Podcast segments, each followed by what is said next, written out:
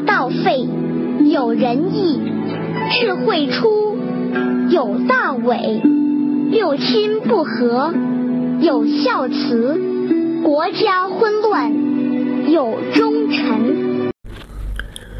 这一章说明啊，任何人都有一个慈善的本性的存在。这种本性啊，越是在特殊情况下，越容易被唤出来。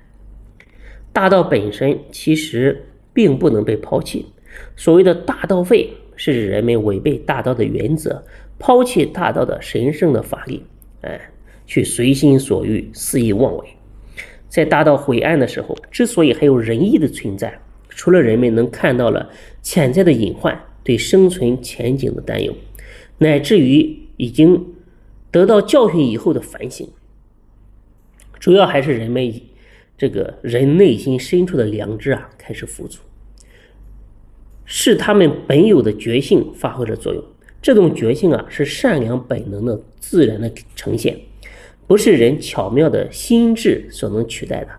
恰恰在这时，巧智的应用反而被剥去华丽的伪装，在真性面前显得是那样的丑陋。那样的微不足道，体现在家庭关系和国家命运层面也是如此。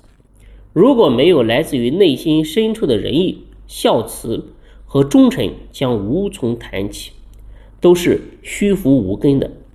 人的心性就是道性，仁义孝廉正是道始终不变的主要的精神。